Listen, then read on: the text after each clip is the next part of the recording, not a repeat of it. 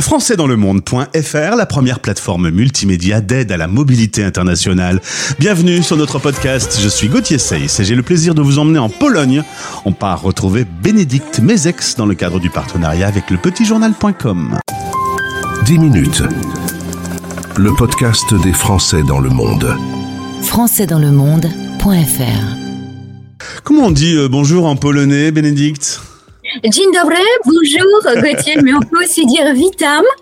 Alors, c'est un petit peu décrié par les personnes qui sont très académiques, mais Jean Dobre, ça marche. Eh bien, enchanté, euh, content de faire ta connaissance dans le cadre du partenariat avec le petitjournal.com. J'ai le plaisir de faire le tour du monde des rédactions. Voilà la directrice euh, donc de l'édition euh, Pologne que l'on va interviewer pour ces dix prochaines minutes. Bénédicte, toi tu es originaire du centre de la France, euh, ah, euh, d'où un peu ton nom de famille aussi. Raconte-moi un peu ses, ses origines. Et exactement. Donc moi, je suis née euh, en Auvergne. Donc, au- mais vraiment, j'ai vécu euh, au pied du plateau de Gergovie. Quand je dis au pied, mais vraiment, j'ouvre ma fenêtre, je le vois. Tu vois. Donc le lieu de la bataille où Vercingétorix a remis à sa place Jules César. C'est tout un symbole. Hein. Carrément. Et, euh, et je vivais aussi pendant mon enfance pas très loin de euh, là où vivait l'ancien euh, président de la République, Valéry Giscard d'Estaing. Alors, euh, tu fais tes études en Auvergne, à Clermont-Ferrand, puis, étant donné que tu veux travailler dans le journalisme, bah, direction Paris. Ton rêve, c'est de faire des documentaires pour Arte. Ça, c'est, tu te dis, je veux faire ça dans ma vie. Oui, c'est ça. Et en plus, ça a commencé super tôt. Bon, il n'y avait pas Arte quand euh, quand j'étais petite, mais je, je me nourrissais euh, au, à envoyer spécial. Je prenais des notes euh, de, tu vois, dans ma petite ville de province. euh, j'étais abonnée à plein de journaux. Je regardais comment les journalistes écrivaient. Je, je, je recopiais leur lancement à la télévision. C'est comme ça aussi que j'ai découvert la révolution Solidarność. Tu vois, je- j'étais vraiment toute petite. Mais c'était vraiment une, vocation et donc oui, je suis partie dans la région parisienne en fait pour euh, pour faire des études de sociologie, pour faire un DESS de sociologie parce que c'était important pour moi d'avoir une vision globale. C'est le journalisme qui m'intéressait, mais ce que j'aimais dans le documentaire, c'était euh, c'était à la fois ce ton où tu fais du journalisme narratif et en même temps tu t'effaces toi pour pour faire parler les autres. Voilà, c'était ce cette double casquette qui me, me plaisait. Tu vas bosser euh, pour France 2, pour France 5. Au début, tout se passe bien. C'est exactement comme dans tes rêves. Quand j'arrive, si tu veux, à la, à la cantine de France 2, je me retrouve justement avec euh, les deux présentateurs d'Envoyé spécial. Je me retrouve avec Patrice Drevet qui présente la météo à ce moment-là, dans les, à la fin des années 90.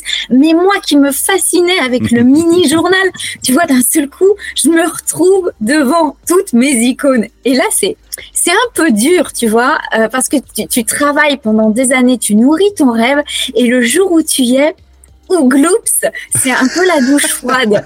Donc bon, j'ai mené ma barque, comme tu l'expliquais. Voilà, je suis après passée à, à France 5, aux écrans du savoir, qui était vraiment un, un but pour moi parce que c'était une très belle émission avec énormément de contenu. Mais euh, malheureusement pour moi, euh, ça arrive dans la vie.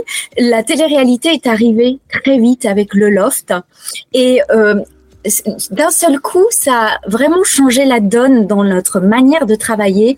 Les journalistes n'étaient plus employés comme des journalistes, mais on se retrouvait intermittent du spectacle. On ne travaillait plus pour les chaînes de télévision, mais pour des boîtes de production.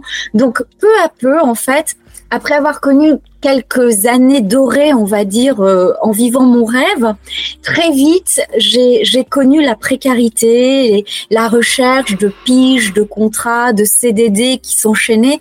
Mon travail s'est vraiment euh, précarisé peu à peu et euh, c'est en 2010 en fait un peu euh, à bout de souffle euh, que je- j'ai commencé à me poser des questions et à me dire tiens ça serait bien que je, je parte à l'étranger. Et euh, c'est à ce moment-là que j'ai reçu une proposition pour partir en Pologne pour un voyage de presse. C'est hum, je suis arrivée donc le 8 mars 2010 dans le nord de la Pologne, dans la région de Gdansk, au bord de la mer Baltique. Et c'est là que mon histoire polonaise a commencé. On, on peut dire que pour le coup, euh, vivre en Pologne aujourd'hui, c'est vraiment le fruit d'un coup de cœur. Cette mer Baltique, ce décor, ça t'a parlé, ça a eu un écho en toi? Oui, parce qu'en fait, il faut remonter encore dans les années 90 et euh, j'avais fait du russe euh, au lycée, j'étais partie en, en Russie et j'avais un petit peu passé de temps à Saint-Pétersbourg et euh, Vraiment, c'est bête, c'est un petit peu, tu sais, des rêves d'adolescent Mhm. attardés. Mais, mais quand j'ai quitté Saint-Pétersbourg, j'ai eu cette impression, mais vraiment, euh, comme si c'était écrit que je ferais ma vie au bord de la Baltique. C'est drôle ça. Hein Et c'était en 1993 et du temps a passé et je l'ai oublié. Mais j'ai écrit des textes qui sont restés. Et puis à des moments plus difficiles de ma vie, j'ai ressorti ces textes, j'ai continué à travailler dessus. Donc Saint-Pétersbourg était toujours en filigrane un peu dans un coin de ma tête. Et quand je suis arrivée en Pologne, que j'ai vu la mer Baltique gelée, dans une ville qui s'appelle Sopot, qui est un petit peu notre Deauville à nous, avec sa, sa grande euh, jetée en bois, qui est l'une des plus grandes d'Europe. Il y avait des stalactites qui tombaient justement sous, sous, sous la, la, la jetée. Euh, quand quand j'ai vu euh, ce pays construit sur des ruines, mais avec une telle force, j'ai retrouvé moi ce qui me plaît dans cette âme euh, slave, de, Ouais. ce coin-là de, de l'Europe, cette rudesse euh, qui en même temps cache une immense humanité. Alors, euh, justement, on a, nous, des images d'Épinal. Alors, tous les Français que j'interviewe aux quatre coins du monde, il y a toujours en France un avis sur tout et euh, une image sur tous les, les pays du monde. La Pologne, euh, bah, il y a un certain nombre d'images un peu négatives, on va être honnête, euh, qui sont évidemment... euh, à- évidemment fausses. Euh, toi, quand tu es arrivé, tu as été fasciné par le pays. Tu, tu dis fasciné par les gens surtout. Ils ont cette phrase, je l'ai notée, mais je suis sûr que c'est pas la bonne. Polak Polaski, on dit? Non, Polak potrafi, Polonais peuvent. Et alors, euh, ce Polak potrafi, ça veut dire que lorsque la porte est fermée, tu rentres par la fenêtre. Tu Mhm. vois, c'est un pays. Donc, la Pologne a disparu de la carte plusieurs fois dans son histoire. Elle a été rayée volontairement de la carte. Quand Hitler a envahi la Pologne par le corridor de Danzig, euh, vraiment, la Pologne venait juste de retrouver son intégrité et une nouvelle fois, euh, elle est à nouveau rayée. Hitler a vraiment voulu aussi rayer les Polonais également de la carte, a transformé ce pays euh, qui est pourtant un des pays majeurs dans l'histoire de l'Europe en cimetière à ciel ouvert. Tout ça, c'est un traumatisme extrêmement profond pour les Polonais. Et ça a fait des Polonais un peuple très résilient, du coup. Oui, résilient, mais en même temps méfiant. Donc, ça explique aussi leur, euh, leur protectionnisme. Ouais. Quand euh, je, je ne l'excuse pas, hein. Ouais. je, je Parce qu'il l'explique. est, il est parfois, il y a peut-être un petit conservatisme un peu fort parfois. Voilà, et aussi ils se considèrent, tu vois, quand tu regardes les frontières avec l'Ukraine, le Bélarus, ils se considèrent vraiment comme les, les, les, le rempart Hmm. euh, de l'Europe. Donc ils sont, je, je pense que dans le, le polonais est un, les Polonais sont un peuple très fier euh, et avec euh, une grande moralité.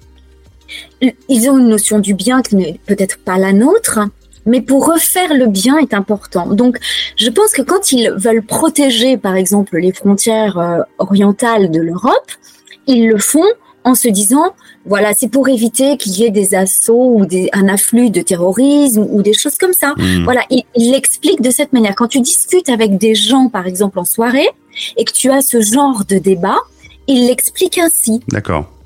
Alors, le, le 24 février 2022, euh, on s'en souvient tous, lancement de l'offensive et de la guerre en Ukraine. Toi, tu es en Pologne à ce moment-là. C'est deux visions euh, de ce début de guerre. Euh, Si on est en France ou si on est en Pologne, on le vit pas pareil. Non, pas du tout. Et en plus, on s'était préparé. Euh, on, on le sentait. de- Enfin, nous à la maison, mon compagnon est polonais. On en parlait depuis plusieurs mois. Et en décembre, euh, on, a, on évoquait ré- régulièrement la possibilité. Enfin, quand on suivait l'actualité, je dis pas que c'était évident, mais il y avait des signes annonciateurs. Mhm. que- Aujourd'hui, on se parle... euh, pardon, euh, vas-y, je, je, t'ai- coupé. Et tu me disais? Non, non, je, je disais juste que le 24 février, voilà, on le réveil a été euh, plus difficile que les autres jours parce que c'est devenu réel. Hmm. Aujourd'hui, au moment où on se parle, tu es euh, partagé entre Varsovie et euh, Triville, euh, au bord de la mer Baltique. Alors, euh, tu vis ton rêve, du coup. Exactement, exactement. Au moment où je te parle, je vois la mer, elle est un petit peu grise, mais oui. Oui, oui. Tu es revenu euh, à ce métier de journaliste euh, grâce au Petit Journal. Euh, tu m'as dit texto merci Hervé, le patron euh, lepetitjournal.com qui te permet aujourd'hui de faire ce métier que tu aimes puisque tu as une grande liberté pour intervenir sur l'édition Varsovie. tu retrouves le journaliste que tu aimes? Oui, exactement. Oui, j'ai énormément de gratitude envers Hervé, déjà parce que je trouve qu'il a créé, il y a plus de 20 ans, un projet extraordinaire. Et euh, vraiment, c'était novateur, c'était euh, au tout début d'Internet et il a su prendre le virage et évoluer en même temps que, que, que, que l'Internet, puisque euh, aujourd'hui, le petit journal n'a jamais été aussi fort, 74 éditions dans le monde, je trouve que c'est vraiment un outil remarquable. Et ce que je trouve d'autant plus remarquable, c'est qu'il nous laisse à chacun une très grande liberté, c'est-à-dire que c'est pas évident quand tu as créé un bébé, après d'en confier des bouts aux autres. Vrai. Et c'est là que je, je l'admire parce que il nous laisse libre à chacun de construire notre édition comme euh, comme nous le souhaitons. Et euh, moi, il m'a laissé par exemple l'ouvrir à l'ensemble de la Pologne euh, parce que c'était important qu'on après le Covid, puisque moi j'ai débuté au Petit Journal en décembre de 2021, c'était important pour moi de euh, répondre aux besoins de tout euh, les francophones sur le territoire. Je dis bien les francophones parce que on est lu par des Français, par des mhm. binationaux, mais également énormément de francophones. Et euh, la guerre en Ukraine a aussi rebattu les cartes au niveau de nos audiences puisque euh, j'en ai fait un média vraiment généraliste qui décrypte énormément l'actualité. Et euh, donc, Étant sur le terrain, dans les premiers temps de la guerre en Ukraine, c'est vrai qu'il y avait des informations, on était euh, dans les premiers à les sortir et, euh, donc c'était important euh, pour moi d'être vraiment au plus près de ce qui se passait. Euh, par exemple, tu vois, quand il y avait euh, les passages de frontières euh, mmh. à, sur la frontière orientale, c'était important de donner en temps réel euh, quel poste frontière passait le plus rapidement, à quel endroit tu avais de l'aide humanitaire, etc. Voilà. Et grâce à tout cela et également aux contributeurs, aux gens qui, qui nous ont aidés, qui, qui, nous aident quotidiennement dans, dans ce travail. Euh, on a gagné une audience qui est non seulement euh, polonaise, qui est, mais qui, qui touche aussi, je le sais, des Ukrainiens, des Belarusses qui sont installés en Pologne et euh, qui nous lisent pour trouver une information, j'allais dire, différente. Et alors on va saluer au passage aussi les stagiaires qui font partie de la rédaction parce que tu te sens comme une, avoir une mission euh, envers eux sur euh, l'enseignement du, du journalisme, euh, vérifier ces informations, les sources, etc. Oui, c'est important parce que moi, on m'a tendu la main, tu vois, quand j'étais euh, jeune euh, étudiante ou jeune stagiaire ou quand euh, je débutais dans les métiers, j'ai été formée grâce à des gens, parfois maladroitement, tu vois, c'était pas tout, c'était pas le pays des bisounours. Hein. j'ai été parfois formée à la dure, mais je, je suis reconnaissante à chacun de ce qu'il m'a appris. Et pour moi, c'est important justement de prendre des petits stagiaires qui viennent de formation polonaise, euh, parce qu'en Pologne, les stages ne sont pas encore très populaires, et donc je j'aime beaucoup avoir des étudiants qui viennent de ce qu'on appelle les philologies romanes. Je les forme au journalisme, on fait de l'éthique, je leur apprends à reconnaître les fake news, et c'est un peu, tu sais, comme euh, c'est en faisant qu'on apprend. Mmh. Voilà, et j'espère qu'après avoir passé ces quelques semaines au petit journal, ils sont euh, plus à même de reconnaître une bonne information d'une mauvaise information, de revoir les sources, etc. Mm. Dernière chose, aujourd'hui, on a entre 5 000 et 10 000 Français qui vivent en Pologne. Ils vivent pas tous à Varsovie, c'est assez disséminé dans les villes, dans les campagnes. Beaucoup y sont par amour avec euh, un conjoint euh, euh, qui peut être polonais. c'est une communauté qui vit, qui se rassemble, qui, qui, qui se réseaute. Tout à fait. Ah, c'est vraiment une communauté extrêmement dynamique. Alors, il y a des gens qui sont arrivés en Pologne dans les années 70 et qui ne sont jamais partis. Euh, il y en a qui sont arrivés euh, récemment, malgré la guerre en Ukraine. Mais dans, dans tous les cas, euh, c'est une communauté extrêmement dynamique et super, super, super hétérogène mais vraiment, il y en a, il n'y a pas un profil qui ressemble à l'autre. Mhm.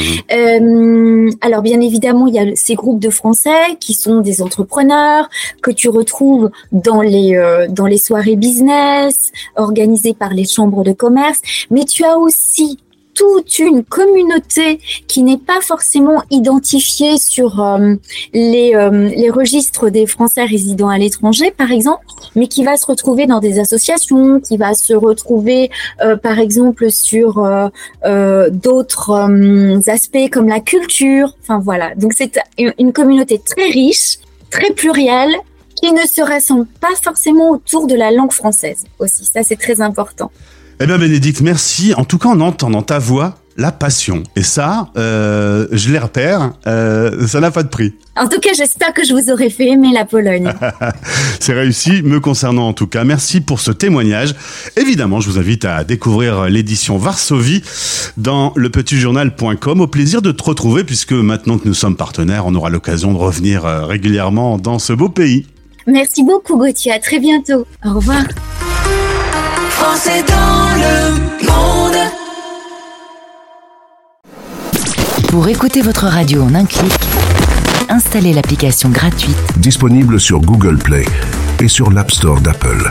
En recherchant Français dans le monde. Bah après, après c'est facile.